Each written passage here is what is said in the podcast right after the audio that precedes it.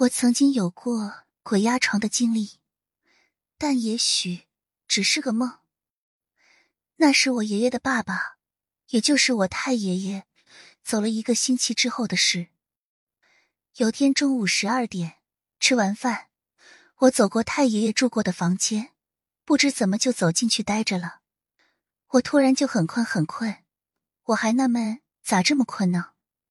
我那时候年轻，精力旺盛。从来没有过忽然困得睁不开眼的情况。那天，我就躺在他走的时候躺到床上睡着了。很快，我就开始做梦。我梦见他回来了，他没有说话，但是我知道他生前最担心的事就是他的兄弟几个闹矛盾。我就在梦里告诉他：“你放心的走吧。”兄弟几个都没生气，他们想你，然后过去所有的不开心呢都不在意了。他们在一起说以前的事，说你。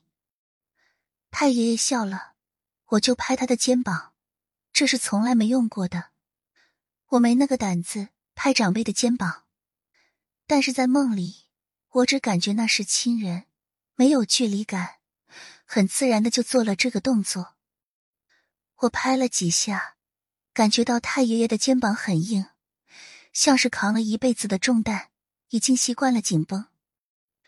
我说：“太爷爷，你活着的时候我们没有合照，现在咱们拍一张吧。”然后我就拿起手机准备自拍。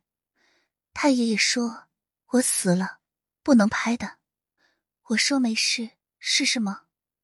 我拿起手机拍的那一瞬间，手机里闪过了合拍，但是一下子就黑屏了，怎么也打不开。我就跟身边的人借手机，结果天也黑了，手机屏也黑了。然后太爷爷说我要走了，我就看着他走出去，一路跟着，一掀开门帘。门外都是来参加葬礼的亲朋好友，太爷爷不见踪影了，我就哭了，哭得喘不上气来，然后一下子就睁开了眼睛。我满眼的泪，发现原来是梦。后来我还梦到过太爷爷，梦里的他还活着，是在病床上的样子。他翻身的时候是很薄的一层。就像一张纸，可以说就像是一个影子。那个梦的印象很淡，不如在太爷爷床上做的那个梦印象深刻。我想，也许是我太想念去世的人了吧，所以梦里那个人就会出现。